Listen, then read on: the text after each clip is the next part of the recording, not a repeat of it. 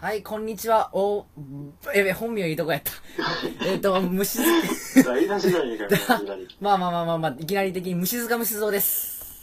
はい、どうもこんにちは。えー、しんのりきゅうと申します。えっと、本日は、えっと、第2回ということになりまして、えっと、はい、えー、あけぼのドラクエの第2回。そうです、あけぼのだ楽園第2回です。本当はね、さっき、さっきね、ゲストがね、ゲストというか、あの、このラジオに参加したいっていう、あの、僕の、あの、高校の、あの、大分県に住んでたんですけどね、転校して、あの、ラストは、あの、大阪で過ごしたんですけど、その子がまだ参加したいと言ってたんで、まあ、次回から参加するかもしれません。まあ、そういうわけで、いきなりなるほ、はい、いきなり的にオープニングテーマに入ります。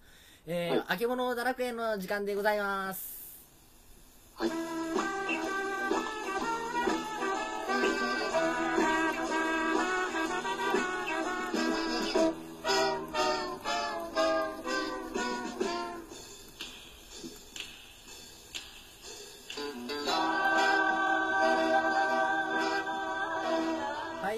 まあ、オープニングテーマはそこそこにして、とりあえず、まあ、内容に入っていきましょう。まあ、これ、はい、BGM になるかなと思ったけど、これやってると君の声がすごい聞き取りづらい。あ、っていうかね、テレビの音楽を大きくしてただけだった。これでいいや。ここれ。オッケーオッケー。まあ、慣れないことばっかりなんでね。うん。これだとまあ聞こえますわ。うん。えーと、今流させてもらったのはですね、えーと、この BGM 鬱陶しいか切ろう。えーと、オープニングテーマ大なし。いいのいいのいいの。あの、一回やってみてダメだったらまた別のにしますから。あの、今のはですね、あの、日本テレビで昔やってたドラえもんのオープニングテーマのパチソンなんですけど、それであの、何でしたっけ？パチソンなんですよね。もともとあの、オリジナルは、えっと、ジャスラック的に問題があるので、パチソンにさせていただきました。まあ、本編自体はまあ、ちょっと著作権的にまあ、宙にいた状態なんで、まあ別にいいんですけど、まあ。それでこの日テレのドラえもんで絡むエピソードとして、昔僕ですね、あのーまあなんて言います DRP っていうあの、ダッサいあの、グループを組んでるところがありましてね、要はあの、日本テレビ版ドラえもんを復活させようみたいな。もともと僕はあの、日テレのドラえもんがマニアというか興味があってですね、ちょっと研究じみた、まあ素人ながらやってたことがあるんですよね、それで。うん。それでなんかたまたまなんかそれで繋がった人と、まあ半年ぐらいなんかいろいろやって結局何も生み出さずに場をかき乱しただけで自然消滅というかしたわけなんですけど、それの話すとちょっと長。あれ何だったんでしょうねあれ幻というか、長それ話すとまた長くなるんで、この話はもう二度としませんけど、まあ。まあ、もうこの話はもう一切しません。ちょっと気分悪くなるんで。しょまあ、正直、あと個人情報とか結構なんかシビアな話がいろいろあるんで、まあこの話はいいんですよ。それをか、あの、前回ですね、収録したのが8月、えっと、2日かな？えっと、8月3日ですわ。8月3日に収録して、今日が8月11日の、まあ、9時、夜10時ですね、もう、に収録してるんですけれども、この8日ぶりなんですけど、この8日間めちゃくちゃ濃かったですわ、正直言ってー。よ。かった。あのおー聞きたいもう死ぬほど濃かったね。あ、多分、ここ、大学生過ごしてた分は一番濃かったんじゃないの？この、誰かに別に会ったとか知り合ったとかそういうわけじゃないんだけど、こうう、とにかく疲れたね。いろいろやることたくさんやってなんかもう。あの、何があったかっていうとですね、あの、きこのラジオを収録した翌日ぐらいかな？にいきなりその、翌日の、翌日じゃないか。もうすぐかな？もう収録したその日、あ、あ収録が終わったのが、8月の4日だったとしたら、その日の、えっと、夜ぐらいに、僕、あの派遣のバイト始めたんですわ。その日からもいきなり。うんで、それであの、僕はあの、飽き性でなんかいろんなバイトをやって経験したいなって思いましてね、今まであの、けバイト2つしかやったことないんですよ。あの、障害者の面倒を見るバイトと、えっ、と、ピ検品になるバイトっていうか、あの、うん。それを2、3ヶ月というか、まあ正直あの、さいなピッキングの方は1ヶ月ぐらいだったんですけど、まあそれやってきて、もう1日ぐらいでやめて、なんかいろんなものを経験したいな、暇だしっていうことで、いろんなことやろうと思ったんですよ。それであの派遣サイトに登録して、でもあの単発のバイトって肉体労働はすごい多いんですよね。なんか、重いもの持ったりとか。それであの、日常、あの、スマホ以上重いものを持たない僕としてはですね、ものすごく刺激になった、ね、ひ日々というか、そういうことが連続であったわけですね。本当に。で、具体的に肉体労働っていう。まあ、最初、あの、最初にやった肉体労働っていうのは、まあ、簡単なもので、花火大会の、なんでしょう、運営というか、要は、もぎりですよね。ああのーそれ、であんな写真をそうです、そうです。あの、本当は、あれ、あれね、あの、僕は、あの、1円も払ってないからね、あれ。あの、あの、花火の、これ、これ詳しく言ったら、就就業義務、守秘義務とかなんか細かいことありますけど、そんな細かいことはどうでもいいんですよ。要は、えっ、と、大阪の某淀川花火大会の、まあ、バイトに行ってきたわけですよね、まあ。それで、あの、まあ、もぎりやって、そこでなんでしょう、結構、若い人は結構来てたんですよ。あの、社会人やりながら、その、夏休み暇だからバイトしてるとか、まあ、別にし親しくならなかったけど、女の子も結構来ててね。まあ自分と同い年ぐらいの大学生ぐらいかな。それでみんな結構、まあ、まあ、暑いながらも、ガバガバ、一応、ポカリスエットとかお茶とか、ななんでしょう、その、氷入れた水につけてあって、みんな飲めるんです、自由です、それを結構。それをなんでしょう、ああんまし、僕はあの、飯とか水とか全然飲まない人間なんですよ、日常日頃から。うん。あのー飯を今まで1日1食半ぐらいしか食わなくて、水なんか全然飲まないとか全然普通になりまして、それなのにお酒は飲む。だから水分が奪われていくわけですね。唇ガサガサで。なのに多分そのバイト始めてから1日6リットルぐらい飲んだのかな。とりあえず7、6、7リットルぐらい平気で飲むようになってですね。で、花火の時とかは結構めちゃくちゃ飲みましたね、本当に。あの、し塩分、塩分取らないとね、頭ガンガンするからさ、ひろああの、塩飴とか結構あの、舐めたりとか、落ちてる塩飴舐めたりとか。まあ、でも楽しかったんですよ。このバイトは僕が今までやったバイトの中で一番楽しかったので、あ花火の運営、運営はおすすめです、正直。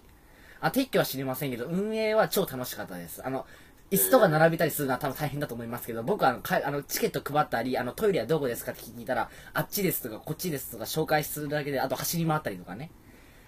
ああと、カモン達夫が来てたりとかしてびっくりしたな。なんか小学生以来のファンだったから、なんか、まあ見に行けないけどね、ステージ100メートルぐらい離れてるから自分のいるとことは。あまあそういうわけで、なんやかんやでめっちゃ楽しかったんですよ。あ花火を、あのー僕花火数年ぶりに見たんですよね、なんか。うんあの、大阪に越してから花火一回も見てないもん、自分。だから、すごい花火綺麗だったなって、淀川花火大会っていうのは、あの、日本でも結構でかい規模の花火大会なんで、あの、すごい楽しかった。あの、本当に田舎のしょしょぼい花火とかしか見たことない自分からしたら、あ、これが本場の花火なんだなって。ああ、そうやね。そうそうそう。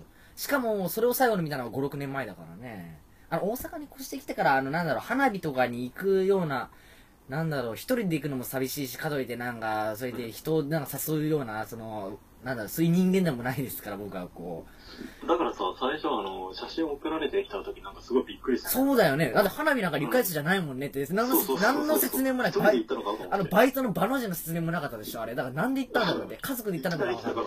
いきなり的に送ってきて、で、誰もそれに反応しないっていう。まあ、ちょっと。まあちょっとなんか綺麗だなっていう人みたい。まあ人っていうか、まあ某そういう人はいるんですけど。まあ、まあ一応まあ花火は花火で超楽しかったんですよね。で、その翌日、翌日からね、これがまた地獄でね、もう二度とやるかって思ったまで。あの、コンサートの撤去になんとなく参加しちゃったんですよ、うっかり。それであの、翌日、なんか楽しいな、体動かすのとか思っちゃって。まあ、そこがまあ、気違いと、まあ、もう、暴力っていうか、暴言っていうか、暴力はなかったですけど、まあ、要するに、し普通の人間がああいう環境に入れるところじゃないっていう。あの、コンサートの撤去仕事ってね、ね、あれね、正直ね、あの、人間のやる仕事じゃないですよ。あれは多分人間、社会の末端というか、底辺というか、来てる人間もちょっとやばいというか、変なやつばっかりだしね。なんか。と、とにかくね、壮絶だったね、あれは。本当に。すごい変、あれは。まあもう、こう言っちゃなんだけどね、あれはね、もう、ちょ自分が今まで体験した中で一番劣悪な環境だったね、あれは、本当に。そんなに？あのね、このバイトに参加したせいでね、3、4日ぐらいに、あの、筋肉痛だけ、全身筋肉痛になってろくに動けなくてさ、冷蔵庫すら開けられなく なっちゃった。あのね、マジでね、あの、筋肉痛にならない人間だから自分さ、あの、全身筋肉痛でこんなんなんかってちょっといきなりやるからだよ。そうそうそう、ショックだったね。とにかくね、きついんだよ、この仕事は。本当に。あとね、あの、ん自分あれじゃん、ひ弱じゃん。なのに結構周りがさ、おっさんというか、なんか、3、40代のおっさんばっかりだ。いや、花がないというか。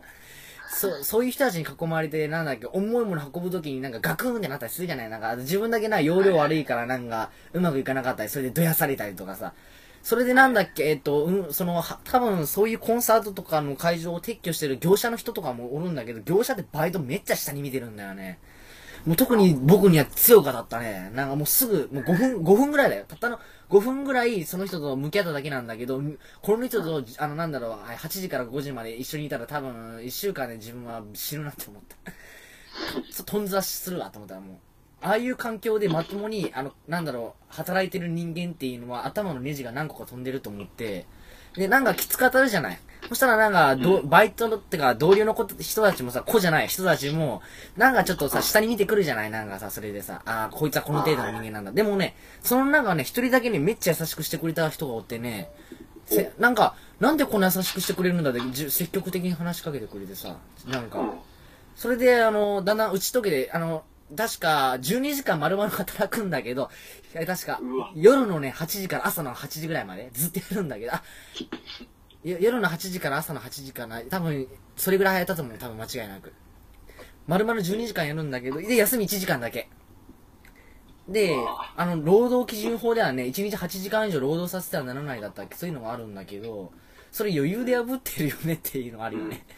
でもね、それはね、教員だっけ？教員の世界も同じなんだよね、あれはうん。教育機関に携わってる人間が労働基準法を守ってないんだから、ちゃんちゃんちゃらおかしい。そういう肉体労働の現場でそういうのはまかり通るわけでさ。でも、なんだっけ、やあの、飯はさ、あの、肉弁当とかく食えるしさ、まあ、給料の中に込みだけどさ、なんか弁当支給で飲み放題って、飲み放題でお酒の方じゃないよ。なんか水分補給し放題だからさ。うん。だから、まあ、アホみたいに水分は取れるよね。コーラとか、あと、ポカリもたくさんあるからね。あるんだ。と、とにかくね、あの、塩飴多分20個以上飲みでね。うん。ああともう、重いもんめちゃくちゃ運んだね。もうパイプやらなんかもうなんやらもう本当にもう、もう、もう、もう運び、なんやろに、き自分ね、筋肉痛に今までなったことはなかったかもしれない。そう考えると。だって自分さ、部活動ってさ、あの、あったじゃない。で、必ず入らなきゃいけないみたいなのあるけど、あの、例えば、部活動って土日も行ったりとか、夜遅くまで残ったりとかやってるやつおるじゃない ?1 円ももらえないのにさ、なんで、何が悲しくてあんなことやらなきゃいけないのと思ってて。楽しいからじゃない？楽しいのかな？自分ね、部活動とかサークルとかそういう類のもの一切自分から入ろうと思ったことないんだよね、なんか。にあの、人間関係もそうだし、あと肉体とか精神的にも、要は自分はね、ずっとぼーっとしていたいんだよね。何もせずに。こう、ずっと寝ていたいのよ、死ぬまで、僕は。だからうん、何かに参加したりとか、しがらみとかそういうもの一切立ちたい、要はミニマリズムの極致じゃないけど、ミニマリストでもないけどね、そんな。そういうわけでね、肉体労働をやって筋肉痛になったのは生まれて初めてやったかもしれない。それ、それぐらい初体験。向いてないと思うな。全然向いてないでしょ。だからね、あの、テレアポだっけ？あのー、電話でさ、あの、く対応するやつ、応対するやつ。あのバイトに申し込んだ。でもそれも単発だけどね。あなんかもうね、とにかくね、肉体労働は二度とやらない。あの、自分のとこも電話かかってきて、あ、なんだっけ、12時間働いてたじゃん。でもね、うん働い、肉体労働ずっとやってるとね、目が冴えてきてね、全然眠くないんだよね。だから、ーあの、バイトが終わってすぐ帰るっていうことにはならなくて、だバイトがお終わるまで、実はあの結構遊んだのよ、その日もずっと。うん。あのー、すごいよね。丸々12時間、なんか徹夜して働いて、その後なんだっけ、あの、原画展あの、マカロニほうれん草っていうあの、ま、漫画の原画展に行ったんですよ。あの、原画展が始まるのが12時からなんだよね。だから、8時に終わったバイトで、で、マクドでね、4時間ぐらい時間潰してさ、それで行ってんだよね。あの、安倍のアンドだから、えっと、天王寺駅に行ったんだ、その後。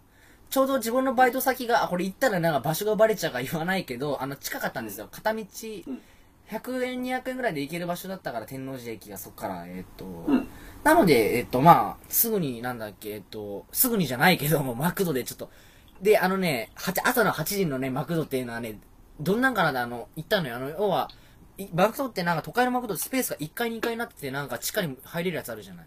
あるね。それで地下に行ったらね、なんだろう、すごいね、なんかだん、なんか疲れ切ったなんか男女やらなんやらが、多分深夜でなんかいろいろやったんかなって人たちが、多分タイム、ほなんだ、カプセルホテル代わりに使ってんだよね。ぐーって寝てるんだよね。で、お客様お客様って 15分おきに起こされてんの。カプセルホテル代わりにね、使われてるんだね。ああいうところっていうのは初めてやったから、ああいうとこ行ったのは。でもなんかだんだんね、きつくなっていくわけよ。なんか、に、なんか、こう、寝れる環境でもないしさ。だから2時間ぐらいで、あの、プラッと出て、それであの、暇だったから、あの、アイリン地区に行こうかなって、あの、散歩、あの、歩いて行ける距離になるんだよね。あ、そうなんだ。そうそうそうそうそう。でもね、行く時になんだろう、だんだんきつくなってきてさ、きつくなってきたから、その、なんだろうな、商店街みたいなところにフラッと入っていって、ボケーってしてたらね、その商店街がね、すごい幻想的な場所だったんだよね、なんか。なんか外国人がたまに歩いてきて、おーとか言って写真撮ってる感じのところでさ、はいはい。要はね、めっちゃ、あの、なんだろう、昭和40年代の商店街がそのままここにタイムスリップしてきたんじゃないかっていうような、多分名前があるんだろうけど、その横丁みたいな、なんとか横丁みたいな。えなんか看板がね、全部古、古めかしい看板だったり、多分意図的にやってんのかって勢いで、なんか、昭和30年代から40年代ぐらいの雰囲気をの保った商店街があったんだよね。たまたまもは入り込んだ商店街にね。商店街って言っても、閑散としてるよ。昼だし、あの、朝だったし、まあ。だけど、すごい、あの、多分、なんだろう、旬の日給くんが好きそうな雰囲気だと思う。なんか幻想的だった、あっこはなんー、か。そこ写真撮ったわ。たくさん撮った。写真、LINE に上げてないけど。うん。あの、なんだっけ、そっちが見たいなそうでしょあの、花火よりも。あの、平あの、平成30年にもなってさ、例えば、ちょっとさ、あの、商店街でさ、ちょっと平平成の波が押し寄せてきて、なんか一部なんかちょっと新しくなったりとかしちゃうんじゃない？なんか一部が古くて一部が新しいみたいな。あの、一部になんか ATM があったりとか、古めかしい中になんかそのローソンがあったりとか。そんなんじゃないんだよね。全部古めかしいんだよね。もう下手したら多分戦後の商店街っぽいような雰囲気だったから、感動した。なんかすごい。あれを見て、見ただけでも本当に良かったなって思ったもん。なんかこの夏休み。と、とにかく、超楽しかった。あの、別に、あの、娯楽施設でも何でもない。あの、駄菓子屋とかも結構あって、え、今、この平成30年にもなって、こんな駄菓子屋が現存してるんだって。感動したね、なんか。あの、駄菓子屋って、なんかさあの、駄菓子屋ってさ、あの、スーパーの中とか、あスーパーって言ってもあれ、商業商業施設とか、イオンとかの中に、あの、昔の駄菓子屋を再現した駄菓子屋的なさ、コーラーってあるじゃない。再現とかじゃないのよ。本物ってこんなんなんだっていう。あの、古い駄菓子屋をイメージしようとしてるんじゃなくて、もう、ありのまま住むままの昭和30年代の駄菓子屋の雰囲気がそのままあったりとか、でもさ、怖くて入れなかった、なんか。あんまりにもそのまんますぎて。なんか、スーパーの駄菓子屋なら入れるんだけど、本物はやっぱ入りにくかったね。なんか、この店主なんで、店主のおっさんがなんか座ってたりとかして、なんか、あー、なんか、こんな感じなんだなって、もう遠目からなんかビクビクしながら見てたね。入ればいいのに。いや、でもまあ今度行ったら入ると思う。じゃあ絶対行った方がいいなと思った。でもね、結構裏路地にあってね、なかなか気づかなかった。あの、前にも通ったことのあるとこなんだけど、そこは。なんかあそうそうそうあの前にも通ったっていうか、商店街のなんだっけ、えっと、ロードみたいになってて、そのロードの、その、う裏路地に入っていったところに広がってるんだよね、そういうスペースがなんか。えーだから普通は気づかなかったと思う。なんかその辺を歩いてても気づかない場所っていうか。だから人通りとか全然なくてね、なんかうん。多分気づいた人だけが入れる場所なんだなって思った。あ感動したね。なんかふるここういうところが見たかったんだっていう。いいな。そうそうそうそうそう。よかったわ。まあ、そういうわけで、なんか肉体労働やった話、12時間やった話。もう本当に思い出すだけで嫌になってくるから、でもその後にこれ見れてよかったなって極端だよね、すごいなんか。その後、ま、原画展行ってるわけだしさ。うん。で、これがなんだろう。そうそうそう。だから20時間ぐらい、うん。20時間の間に肉体労働やって、なんか幻想的な商店街入り込んで漫画の原画展見に行って、電車で寝落ちしてっていう。なんか盛りだくさんなことって濃いでしょ。確かに怖いな。で、その後、だから24時間丸々置きっぱなしみたいな状態だったのかな、多分。うんすごい楽しかった、でもなんか。まあ、その、なんだ肉体労働っていうのはね、あの、筋肉痛ってのはいきなり来るわけじゃなくてさ、起きたらもう体、ねそうそう、後が来るんだよね。だから、こう、楽しかったなで、み漫画の原画展すごかったなとか思っていって、帰って、寝て、起きた瞬間、体がね、ぎ、なんかもう、すごいことになってたね。バッキバキだよね。バッキバキになってたね。もう歩けないわって、もうまともになんか直立歩行できないって状況になってたからさ。でも、でもまあ普段運、動しないから。そうそうそう、普段運動しないからさ、つけがさ、でも今でもね、う筋肉痛残ってるもん、まだ。もう5日、そんなに？まだ残ってる。あの腕がさ、まだ微妙に残ってだいぶ改善されたけど、昨日まで特にきつく残ってたの。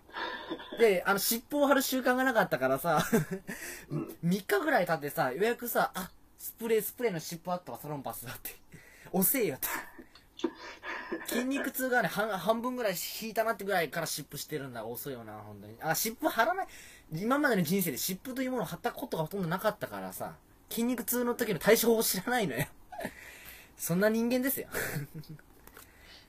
まあいい、んじゃない？いい経験になった。まあいい経験にはなったと思うけど、でも引っ越しとか撤去とか設営とかいうバイトってのは二度とやらないと思ったし、何よりおかしいなと思ったのは、あの、漫画の原画展いい行って、てか、あの、行ったのが11時半だから、会場が30分ぐらい前に、ちょっとそこでなんかボケーってしてたのよ、あくまではね。うん。さ電話かかってきて、今から、えー、と働きませんかって 派遣先が出てきてさ、うん。あのーどういうことなんだろうねって、今、多分スケジュール的には、あの、なんだろう、あ前日のスケジュールになってたからさ、あのー前日から12時間だから、今日暇でしょ、オタクみたいな感じでさ、いやいやいや、12時間でと倍労働していて、今から引っ越しとか、え、無理だからで、で、紹介するのも肉体労働系だからね、引っ越しとか、あの、野球の運営とかね、今からどうですかっていいね、引っ越しのバイトみたいな、ふざけんなよ、みたいな。まあ、体がぶっ壊れますから、ちょっと、そういうのは後々にさせてもらいます、みたいな。なんか、後々で。で、その後ね、か家に帰るじゃん。家に帰って、で、寝てた時も電話かかってきてさ、どうです？なんとかかんとかってまた肉体労働系の仕事紹介されて、寝かせてくれって思ったね。まあ、一応スケジュール勤怠申請っていうのするんだけど、派遣って。てか、えっ、と、旬の力君では派遣仕事したことあるないよ。あのね、派遣っていうのはね、なんか社会の底辺をね、大底辺からあの楽しみまでいろんなものを味わわせてくれる素敵なところですけど。あのね、でもね、きつい。これ。あのね、正直ね、あ結構時給いいとこやったのよ。あのー、12時間肉体労働やって1300円ぐらいかな。1200円ぐらいかな。あまあ、1000円以上もらわないと割が合わないからね。えっ、あ、合と。まあ、花火は安いよ。最低賃金ギリギリ。あの、多分、た、あの、あの、なんだろう、花火とかああいうのっていうのは、どうせ花火だから楽しいでしょ、おたぐら。だからお金これぐらいでも頑張れるでしょ、みたいな情熱をさ、ちょっと搾取してるとこあってさ。まあ別にいいよ、楽しかったから。あれが、た楽しくなかったら契約員二度とやるかってなるけど、楽しかったから最低賃金でもややろうかなと思えるのよね。でもまあ、にでもまああれだよね。撤去仕事はね、いくら1500円とか2000円とかもらっても二度とやらないと思う、あれは。うんそんなにきつそれほどきつかった。だからね、あの、本当はね、ばなんかピザ屋でなんかさ、宅配バイトしたいぐらいだから、自分としては。だから、バイト、はい。宅配しながらぼーっとしながらなんか、ぼーっとしてたらいけないんだけどさ、あの、宅配してる間はさ、あの、コミュニケーション取らなくて済むじゃない、人とさ、ほとんどさ。あの、うんここで車ドライブしててさ、ドライブ感覚でさ、お金が入ってくるわけでさ。ああと、山野はじめさん道とか。わかるの？あ、1? あ、大丈夫大丈夫。わからんかったらスマホでググればいいから。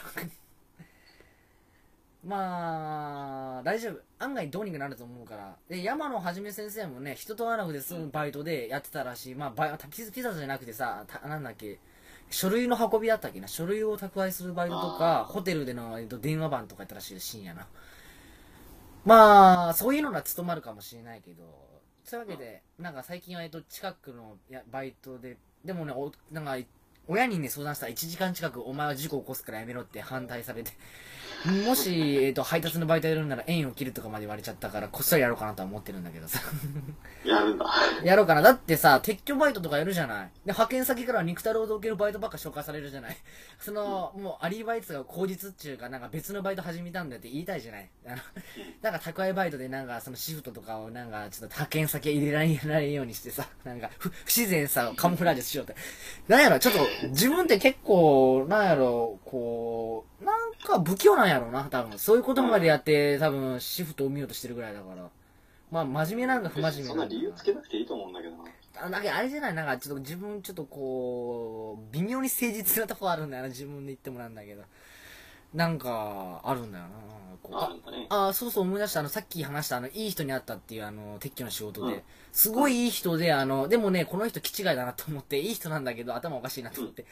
いや、むむっちゃいい人なのよ。え本職は確か教員やったかな要は、そういう事務系で結構あの、そういうデスクワークしてる人なのよね。はいそれで派遣で二足のわらじ。要は正社員の派遣で。うん。で、面白いのがね、12時間肉体労働やって、この後どうなさるんですかって言ったら、この後また仕事あるよって、えーと、これが本業の仕事行くって言ってて。自分がさ、4日5日寝込むような仕事やってんのに、こすげえな、こいつ、その人はって思ったね。えなんかね、体動かしたいんだって、だから、あの、趣味でやってるっていう。要ー、は、趣味で？お金をもらって一石二鳥とかまでしてるし。すごいね。確かに頭おかしい。頭おかしいね。で、いつ寝てるんだろうと思ったもん、本当に。え、いつ寝てるんですかって。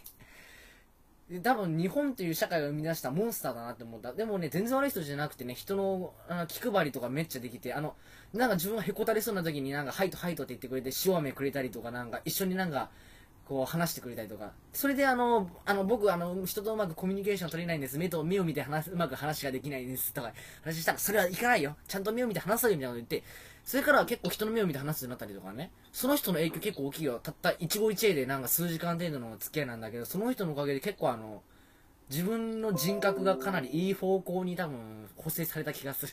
えーだから出会いって大事、出会いって大事だね。なんか、うん。なんかクズみたいな、あのね、正直言ってね、あの、コンサートの撤去って、なんか、ひなんだろう、夢を売ってるじゃないなんかコンサートでな、アイドルがさ。その撤去してる人たちっていう土方さんっていうのは、あの、大抵がね、入れ墨やってるような人たちがね、撤去してるからね、あれ。すごいね。なんか前科者じゃん、こいつらみんなみたいな人ばっかりやってるからね、本当に。もう、なんだろうね、社会の末端？なんだろう、アイドルたちが夢をとか愛をとか言ってて、それが愛をが終わった数時間後にはね、入れ墨した怖いおじちゃんたちがね、鉄、鉄なんかそうやって撤去仕事やってるんだよって、トラックやらなんやら運搬させてるんだよってことを、自分はね、知れてよかったと思う。でも二度ともに行かないけどさ、生きてる人間もさ、吹き溜まりみたいな人たちばっかりでさ、なんだけど、大阪の関西人のチャキチャキみたいな会話あるじゃない？なんか関西人、生の声みたいな関西人。僕ね、中野力君も多分関西生まれだと思うけど、そのザ関西人みたいな気風がないじゃない？その、ー、そのな。でもね、やっぱいるんだよね、そういう現場ってのは。ザ関西人みたいな、なんか、こう話すこと、言うことすべてお下品なことしか言わない人とかいるじゃないなんか。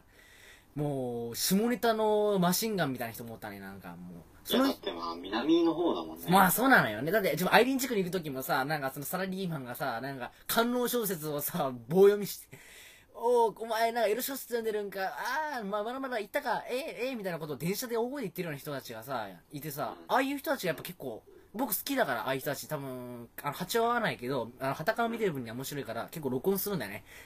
そういう人の。だから、撮ってる大事に。あの、ないじゃん、これ。後世に。残そうとも思わないじゃん、誰も。100年後ぐらいに価値が出るものを僕はたくさん今残してるんですよ。だから今発表したらまずいものっていうのもいろいろたくさんいろいろあるんですけど、50年後ぐらいに発表できたらいいなって思ってるのかな、やっぱりなんかそういうのは。まあライフワークですかね。まあそういうこと言っちゃなんだけど、こう。でもまあいろいろ感動することたくさんあるからね、そういう生の声っていうのはなんか、あの2チャンネルの書き込みとかでもわかんない話だから。まああ、そうそうそう。まあ、具体的に何を話してたかって言ったら、えっ、と、インポの話とか、チンコが立たないとかいう話とかしてたけど、まあ、そんな話ですよ。そういうしょうもない話をね、なんだろう、取って何が悪いんだっていうのあるよ。あの、一応あの、今カットが不自然なカットが入りましたけど、ここはまあ別に何も喋ってないんで、まあ、あの、まあ、カットしただけです。喋っとるがな。いや、あの、なんだっけな、なんかさ、こう、あるじゃないですか。いろいろさあったから消したんだそうそうそうそうそう、なんか不具合がいろいろあるんですよ。なんかちょっと、今ちょっとこの、あの、なんか、こう、いろいろ録音環境に問題があって、なかなか聞こえなかったり聞こえたりとかいろいろあるんですよ。まあ、そういう嘘はですね、まあいいんですよ。えーそれで、あの、でもね、派遣バイトっていうのはやっぱり単発でさ、その日、一期一会の人間関係っていうか、楽だからさ。だから結構、なんだろう、そういうの入れあ、て、そうだね。だってあのああー、ー短いっていうのはいいな。そうそうそうそう。あの、まあ、せいぜいさ、長くて2日3日？みたいなとこあるし。まあ、長くて1ヶ月。えっ、と、短くて1日。そんな感じだよね。それで、速球だっけ？僕はやってないけど、手数料払ったらね、翌日にはお金もらえるシステムだしね。まあ。へえまあ、派遣バイトってあれだよね。ニット1万ぐらいになるからさ。てか、自分ニット1万以下のバイトしてないから。ー。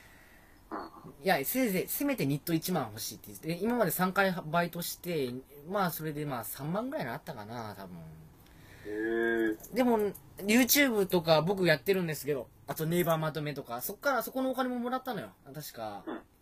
さ、えっ、と、ここ1年ぐらいの分 を振り込んでもらって、その分で、えっ、と、1万、えっ、と、YouTube が9000円で、ネイバーまとめが7500円だったから、だから今月の収入って、まあ、それは正確に言うともらったのは先月の8月、7月末なんだけど、こここ最近の収入は5万ぐらいかな、そう考えると。5万いってないか、4万強ぐらいかな。へえまあ、一回、一年間丸々バイトしてない無収入の人間としたら結構なかなかいいかなと思いますけど、うんな結構いいと思う。結構いい線かなと思いますね、うんやっぱり。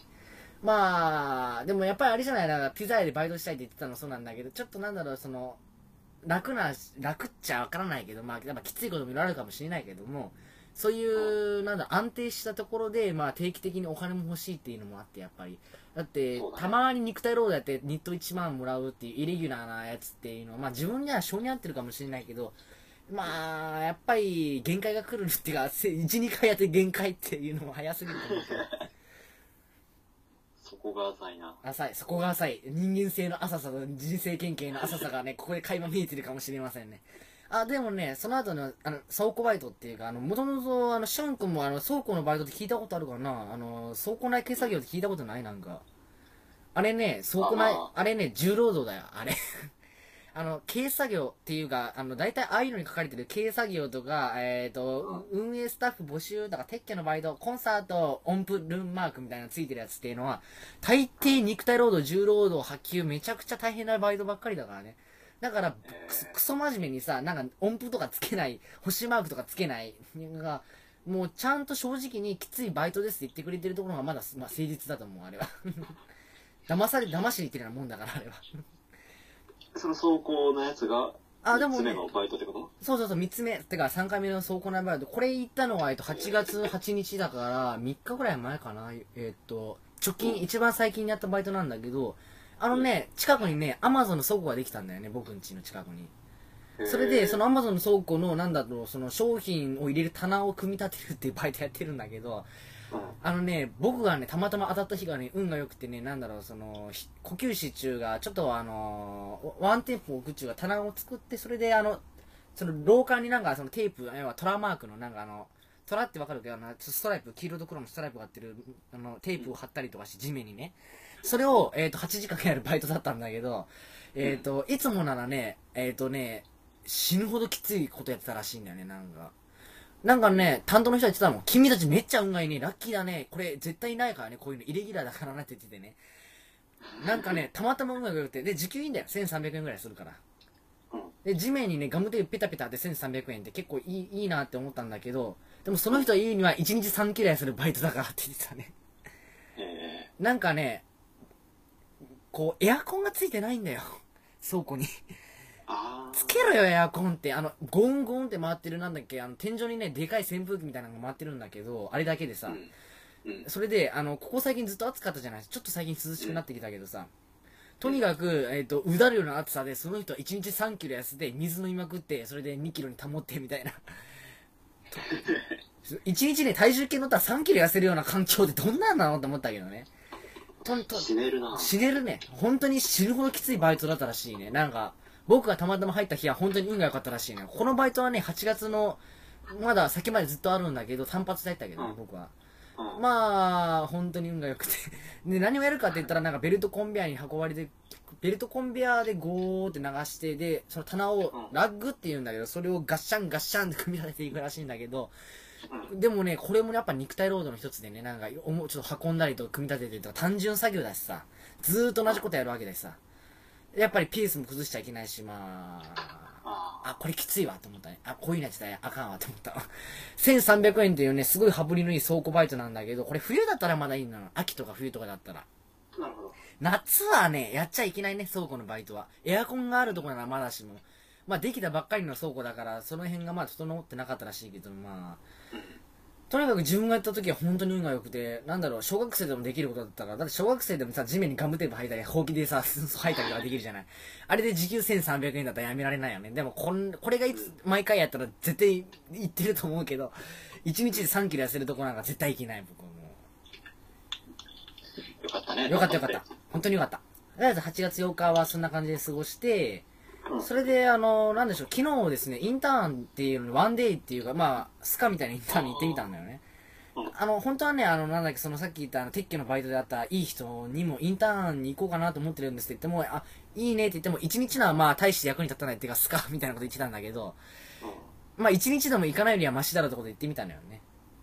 まあ、本当はね、ちゃんと7日とかさ、2週間のやつとか行けばよかったんだけどさ、ちょっといろいろこう、タイミング逃しちまって、今からでも遅くないかな、でももう、あの、正直行きたい業界以外のインターンっていうのは、行くだけ2週間とか時間取られすぎてて、あん、他にやりたいことはできなくなっちゃうみたいな。そういうことを考えてたらさ、やっぱり単発派遣ロードやるだけあってさ、ワンデイズになっちゃうね、自分の場合は。というわけでね、えっと、まあ、結構、いいとこの、なんだっけ、企業のインターンに行ったのよね、ワンデイズのね。いやー、周りもみんな学歴高いやつばっかりだなーっていうか、なんか、阪大、関学、関大とか、結構いいとこの坊ちゃんとかがたくさんいて、で、結構なんだろう、自分あれじゃない？なんか、その、まと、みんなね、結構うまいのよね。なんか、その、ま、分析力っちゅうか、なんちゅうか、まとめる、その、自分が話すと分析力じゃない、分裂力になっちゃうからさ。話があっちゃこっちゃに飛んじゃうから。筋道立っていろいろ話す、相手もプロだし、まあ、それでいろいろ、なんだろう、ワークショップとかいうやつとかやったりとか、でも雰囲気はつかめてよかったかなって思うけど、なんかどういうのやるんだろうみたいな。でも結構いいとこの企業でね、確か日本のなんだろう、企業の売上ランキングの中で20位以内に入ってたな、確か。えっ、と、確か、えっ、と、父親が松下電機、ま松下電機なんですけど、そこでも確か35位とかだったから、日本国内での売り上げが。そこは確か20位台だったから、結構すごいいいとこの企業なんだなと思ったね。なんか、売り、売上高超だったから、そこ。まあ、そこで、なんか、どこでインターンやるんだろうと思ったら、そのビルの26階って、あー意識高いなビル高いなって思って。まあ、何回言いつつ、まあ、雰囲気つかめてよかったなっていうのが、まあ、あったよね。まあ、せいぜい4時間しか行ってないんだけどさ、ワンデイズっていう。4時間。たった4時間なんだけど、結構濃厚な4時間だったね、まあ。でもまあ、次予定してるインターンなんかさ、1ヶ月先だからね、しかもそれもワンデイズだし。まあ、これは別にもう行く先は IT かなと思うけど、まあ、電電 NTT のこうグループ会社のワンデイズ行こうかなと思ってるんだけどね。まあ、そんなことはどうでもいいのよ。だってこれ9月7日とか8日とか話だし。まあ先の話だしね。で、この後もずっと暇なのよ、自分もう。本当に。あー、でもなんだろう、昨日インターン行って、普通の今までの自分ならそれ終わったらすぐ帰ってたんだけど、だって12時から、えっと、あ、12時じゃないな。あ、12時か。12時から4時までだから、4時間だから。4時から暇だったのよね。で、暇で心斎橋に歩いて行って、えーそれで、何しよっかなと思ったのよ。心斎橋って言っても自分別に趣味といる趣味なんかないしな行きたいとこないしなとか思ってて。そしたら、ブックオフ行こうと思ってね。それで、あの、心斎橋店に行ったんですよ。昨日、昨日ブックオフの。うんそこで、えっと、5時から、えっと、4時間かな ?5 時間ぐらいいたかな多分。あのうん、ブックオフい行って、僕ね、あの、近所にですね、古本屋がないんですよ。ああ、言ってたね。行ってたんだけど、で、行く、行く、行こうと思ってもね、結構遠いんだよね、チャリこいで。だからどこに古本屋があるかすらわからない、自分として未だに。そんな環境でブックオフに行ったらですね、頭からドーパミンがたくさん出るわけですよ。あと、結構でかい。ご3、4回ぐらいあるのがブックオフだから。それで、なんだろう、文庫、漫画、え児童書、絵本、全部のコーナー見に回って CD 以外、CD と映画以外は全部のコーナー見てうん、それで多分、えっと、なんだ、40、40冊ぐらいかかったんじゃないかな。めちゃくちゃ本買っちゃったね、なんか。ドーパミン出ちゃうね。これもこれもこれもこれもってなっちゃってさ。だから、た最近はなんだろう、たくさん漫画買って暇つぶしできるわと思って、なんか。すごいお金かかったんじゃない？でもね、5000円ぐらいだったよ。それでも。あ、そうあのね、僕ケチじゃん。だからね、300円以上の本は原則買わない。それで、あ、なんだろう、例えばさ、ブックオフでさ、たまになんか見ててさ、300円で売られてる本あるじゃない。でもね、別のコーナーで見ると同じ本は100円で売られたりするんだよ、あれ。なんだよ、このトリックはって思ったけど、そういう感じのを見つけていったりとかね。あとなんだろう、結構貴重な本がたくさんあってね、なんか、えっ、と、貴重中がなんか、あ、読みたかった本だって、墓場鬼太郎結構揃ってたし、なんか、あのコミックスがね。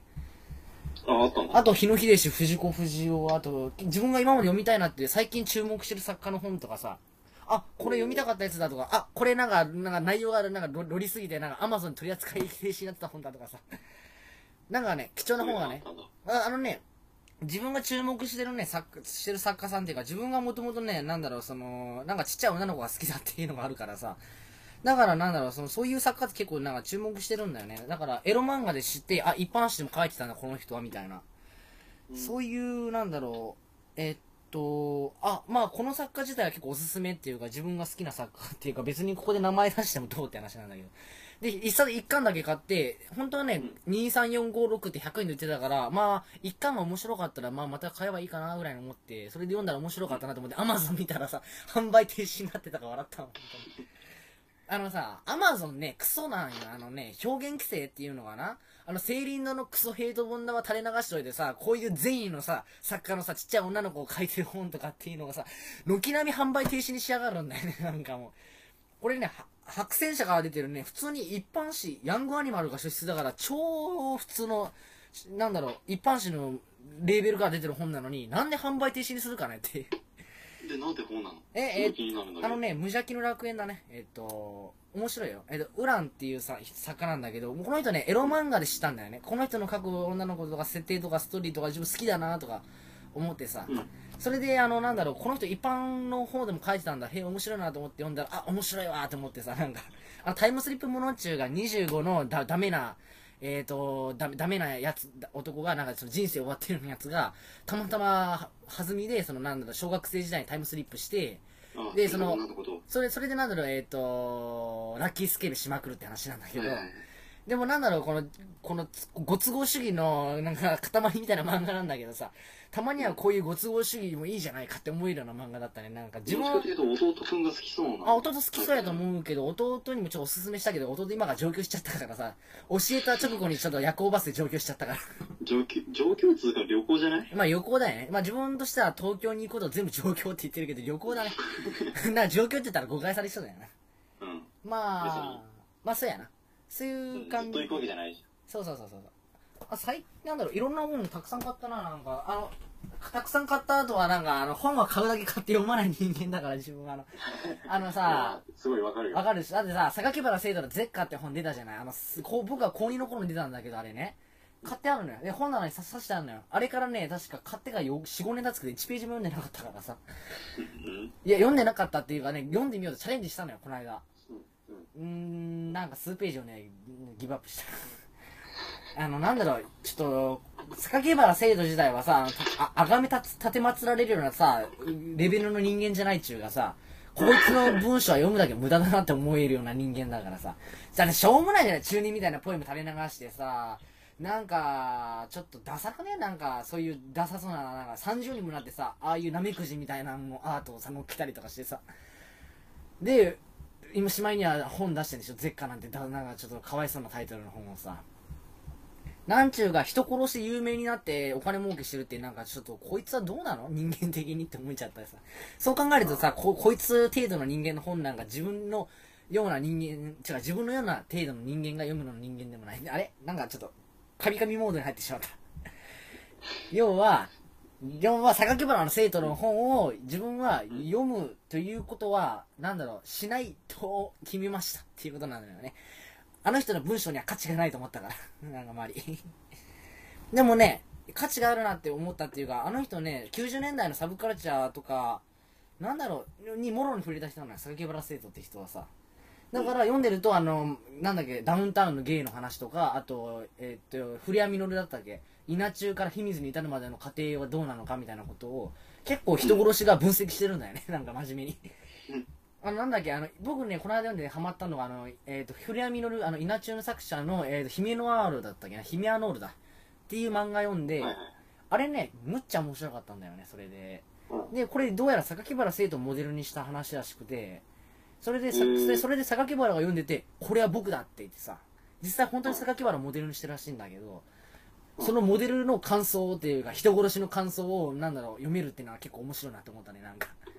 うん。なんだろうね、主人公っていうのが、もともとなんだろう、えっ、と、冴えないなんだろう、清掃員なんだけど、それが、あの、フレアミノルの漫画っていうのは、なんかちょっとさ、定番っていうか、要は冴えない男のもとになんか美女がやってくるっていうエピソード、定番の テンプレートがあるんだけど、ねそうそう、ねそうそうそう、その定番の上に、そのなんだろうっけ、快楽殺人鬼が、なんか日常に侵食してくるみたいな話でさ、結構読ませるなと思ってワクワクして読んだんだけどさ、いや、やっぱり自分で、稲中も僕大好きで、っていうか、古谷実の漫画は稲中も大好き、僕と一緒も大好き、秘密も大好き、ヒメアノール読んで大好き。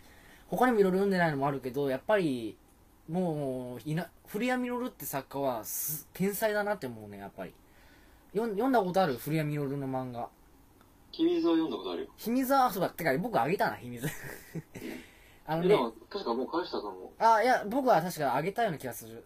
あの、なんだっけ？えいや、そんなことない。あ、あのそんなことない。、新装版、あ、そうかな、僕んちにさ、あの、講談社コミックス版と、あの、え上下巻っていうか、その後、オミットした上下巻のやつがあって、なんかダブったからあげるよっていう話、あれはひひミスミソウか、多分。ミスミソウの方だと思う。そうそうそう。多分ミスミソだよ、もらったのは。秘密もミスミソウも多分似てるからさ、なんか内容的に、内容的には似てるか知らんけどさ、あれ映画化されてさ、秘密、されてたね、なんか実写。あれ見たいんだけど、ゲオでまだレンタルしてない。僕ケチだからわざわざ映画館にも DVD 買うにもしないからさ。でも見たいなと思う。なんでかっていうとさ、僕中学生の子たちがさ、人殺ししまくる話とはめっちゃ興味あるもん。ああ、バトルロワイヤル的な。そうそうそうそうそう。あの、僕ね、大好きなの。ああいうね、なんか、あの、ちっちゃい子たちってわけじゃないんだけど、中学高校みたいな、その思春期的な、でも、お大人にもなりきれてない。子供でも大人でもない、中途半端な年頃の子たち、要は精神的に不安定な人たちっていうのかな。ああいう人たちが、えっ、と、もだえ苦しみ、葛藤、これはフレアミロの漫画のテーマにもなってるんだけど、うん。でも、押切蓮介はどちらかっていうと、そういう、なんだろう、ものっていうものを創作に昇華できるというのは思ってなくてさ、もともとあの人、なんだろう、屈折した思いとかいろいろあるとは思うけど、工業高校で3年間万力作ってたとか、なんか、いろいろそういうエピソードあるんだけど、福光茂之とかはさ、あの、似たようなきょ、福光茂之も工業高校を中退して、定時制とかに入ってて、似てるんだよね、二人、なんかそういうの、なんか。で、福で、押切さんも僕の小規模な失敗読んでてさ、福光先生のさ、まあ、そういうわけで似てるところもあるのかなとか、で、それ、押切、あ、福光さん福光さんで、押切のハイス、押切先生のハイスコアガールが売れてるみたいな、卑屈みたいなこと書いてあ、るんですよさ。ね。だから多分お互いちょっと意識してるとこあると思うんだけど、でも福光茂之が、あの、ミスミソみたいな漫画は絶対書けないと僕は思うんだよね。ああ、無理だな。なんか、どこが福光そそうそうそうそう、どこが福光衆っていうかさ、福光茂之のなんか、ペーススっていうのかな、そのなんか福光臭さみたいなのが抜けない人やと思うのよ。あの、生活っていうストーリー漫画書いても、その生活種が抜けないどの。こがこう、どこがね確かこうなんか、なんて言うんだろうな。なんか、福光茂之のぼその臭さっていうか、僕の小規模な生活の延長線上の中にある創作としかねそうそうそうそう見えないんだよね、あれは。だから、押切蓮介がああいう漫画を描けるっていうことは、とりあえず僕はまあ、やっぱこの人もこの人でやっぱ、古谷実並みにやっぱ思い切ったんだなって。福光さんってもともとね、簡単だと思うのよ、本当は。福光さん自体が超不器用なだけでさ。でも、あそこまで振り切れた作品秘密とかさ、ミスミソとかさ、っていうのを書けるってなると、やっぱりすごいなって思うな。だって普通作家ってあそこまで振り切れないじゃない、ギャグからスタートしてさ。押切蓮介もデロデロから行って、ここまで来て、で、古谷古谷美のなんか、ギャグ漫画で、なんだろう、あの人がギャグ漫画、稲中というジャンルを確立して終わらせた人だからさ、自分で始めて終わらせた。でもね、あの人のインタビュー読んですごい、て、もともとあの人インタビューあんましない人なんだけど、確かどっかで読んだインタビューで、確か、あの、稲中を書いてた期間っていうのは準備期間、助走期間に過ぎなかったとか言ってたね。時間稼ぎとか言ってたな、なんか。あの、稲中自体は本文っていうか、もともと書きたい漫画があって、でも画力とか、そのストーリーとかのこ構成みたいなのが追いついてないから、とりあえずギャグで、えっ、と、訓練中か、技術を上げていって、で、書きたい漫画書こうかな、みたいなこと言ってたのよね。そうやって、なんか、その、なんだろう、その、修行っていうか、修行ってことでもないかもしれないけど、まあ、修作だよね。それで書いた稲中が社会現象になるんだからすごいよね、本当に。いやー、でもね、確かにね、あの初期の絵でね、あの、なんだ秘密は絶対描けないと思うしさ、やっぱり。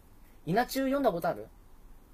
稲中はほとんど読んだことない。稲中ね、あの、なんだろう、この、要は、子供からね、サラリーマンまで全員笑える漫画だと思う。あの、しどきっつい下ネタたくさん使ってるんだけど、でもね、なんだろう、その辺のなんだろう、女の子も笑える漫画じゃないのかな、すごい。あんな下品な内容なのに。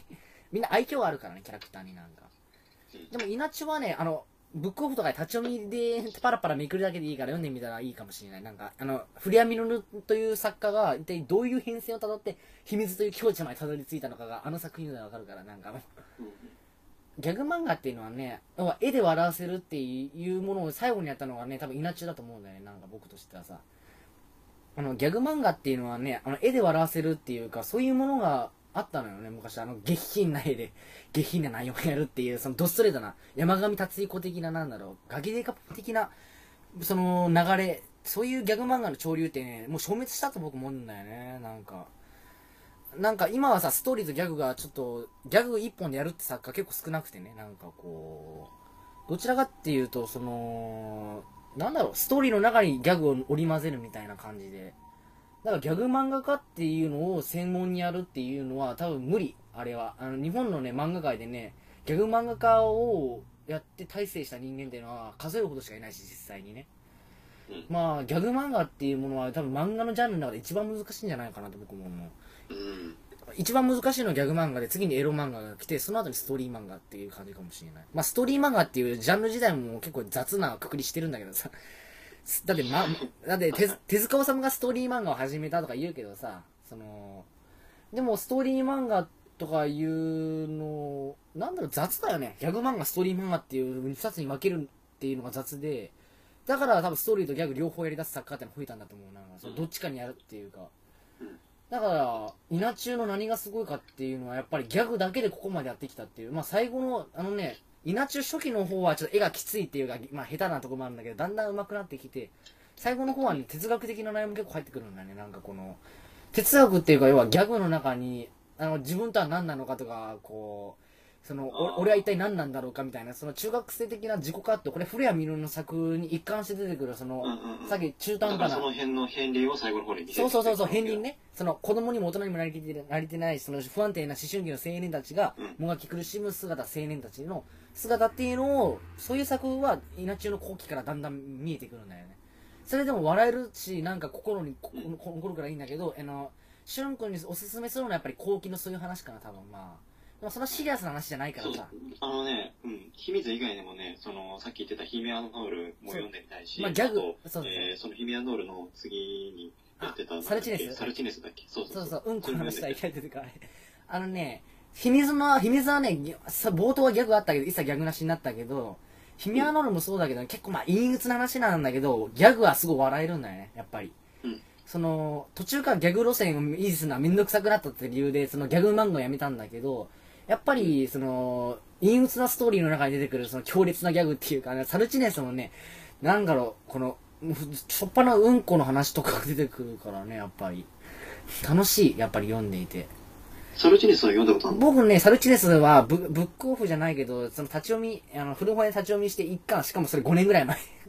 だから内容ほとんど覚えてないんだけどそのうんこが出てきたってことだけは覚えてる。しかも結構リアルなうんこが。まあ読んでみたいなと思うよ。うん面白そうだったから。まあそのもともとねそのなんだろうそのひちょっとねこれはね知名度は低いんだけどね僕と一緒っていうあの稲中の後にね古谷実の書いた作品があるんだよね。うん。この僕と一緒っていうのはそのなんだろう要はギリギャグ漫画っていうかこれがちょっとねギャグ漫画なのかなって微妙になんか内容がちょっと重くなるんだよねすごいなんかちょっと。うん。それでも能天気な内容なんだけどでもやっぱりその僕と一緒あたりからかな。やっぱりその稲中後期の路線をストーリー的な内容にして結構重くさせた感じが。でも僕が一番好きなのは僕と一緒かもしれないな古谷実の作品では。4巻でまとまってて結構読みやすいからね。でもね大体4巻で終わるよね。あそうそうそう。なんかね稲中がね長いのよ一番。全12巻だから、うんその後44ってきて5たまに4644って感じだよね。っていうかもともとなんか稲中でなんか一生分の食いぶちを稼いだわけでさ。それでなんだろう作家性っていうか要はああでその後でそうそうそう。自分のやりたいものそうそうそう。あのジャンプ漫画みたいに50巻60巻とかさなんだろう。あんな風にダラダラな伸ばすよりかはきついきつい56巻で自分の作品というものを表現したくなった。よ作家的な人なんだよねすごい。こうよく商業主義的な漫画界においてそう最初になんだろうそこでドッカーンでやってあとは自分の好きなライフワークみたいな感じ。うまいな。ででもねあの人ね漫画描き始めたの結構遅くてね確か描き始めたのは20代なを超えて223ぐらいからかな。しかもねもともと漫画家になるつもり一切なくてね古谷さん自体はさ。面白いのいくさつが確かね美容専門要は漫画専門学校じゃない美容専門学校出てでそれで美容師になってて漫画家の経歴じゃ全然ないよねやっぱり。それで美容師やってたんだけどそこは結構ブラックなところでそれで漫画で一穴一穴当ててそれで一山当ててそれでそっちを気取りのスタイルなのと思ったらしいんだよね。だから人生で初めて書いた漫画2作目で受かったっていう押切蓮介もそうなんだけど人生で初めて書いた2作目で受かったっていう。すごいよね。それがやっぱ新人賞とか取ってんだから。それが稲中だったって話なんだけどね